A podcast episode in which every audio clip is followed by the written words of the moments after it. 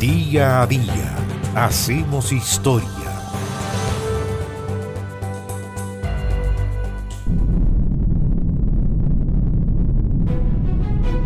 Inventos, inventos para, por ejemplo, la conquista del espacio.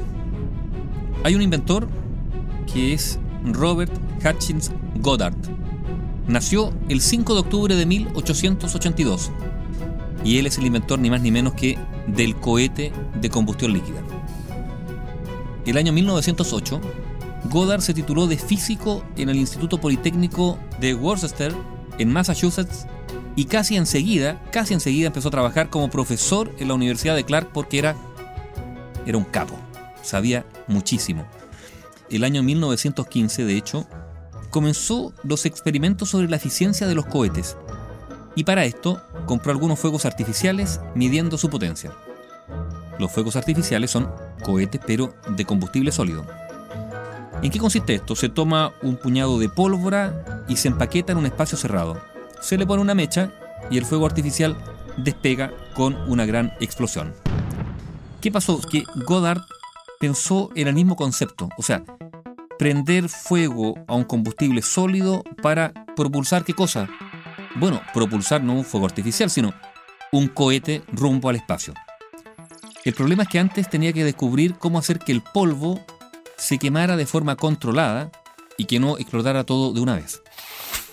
Entonces Robert Hutchins Goddard descubrió que solo el 2% de la energía que se produce al encender el combustible contribuye realmente a empujar el cohete hacia arriba y que ese poder no es suficiente para hacerlo llegar al espacio por lo que tenía entonces que buscar una solución para aumentar ese empuje.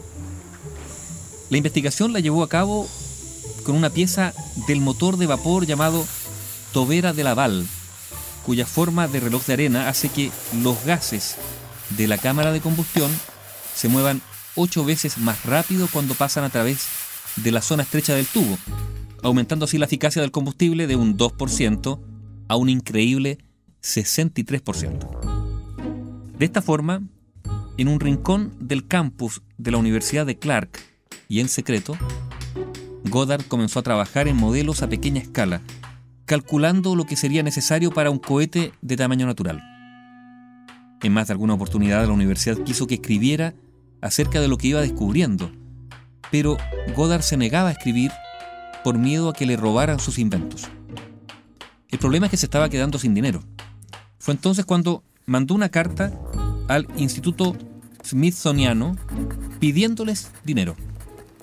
Le respondieron que para conseguir financiamiento tenía que publicar su trabajo. Así es que a Goddard no le quedó otra cosa que escribir un artículo acerca de sus experimentos con combustible sólido y las posibilidades, y esto era lo relevante, de explorar el espacio. Finalmente recibió una subvención de 5 mil dólares del Instituto Smithsonian y pudo continuar trabajando, pero a la vuelta de la esquina le esperaba otro problema. ¿Cuál era este? Que al profundizar en sus experimentos se dio cuenta que el combustible sólido era muy difícil de controlar y que simplemente no iba a funcionar. Entonces, claro, descartó el combustible sólido y dijo, hay que reemplazarlo por combustible líquido. Ensayó con gasolina, con benzina, y para que esta ardiera con más fuerza le añadió oxígeno líquido. Por fin descubrió que mezclando la gasolina con el oxígeno líquido lograba muchísima más energía y potencia en el empuje de un cohete. El viernes, era un viernes 26 de marzo de 1926, Goddard llegó hasta un predio de su tía, una tía que se llamaba Effie, que estaba ubicado a 30 minutos de Worcester, y allí encendió el cohete. Ese proyectil, que apodó Nell, logró subir más de 12 metros y aterrizó a 40 metros de distancia de un vuelo que duró solo 3 segundos pero que demostró que el motor de combustible líquido podía dar resultados. Durante las siguientes dos décadas, Robert Hutchins Goddard lanzó más de 50 cohetes de combustible líquido, y cada uno más grande que el anterior.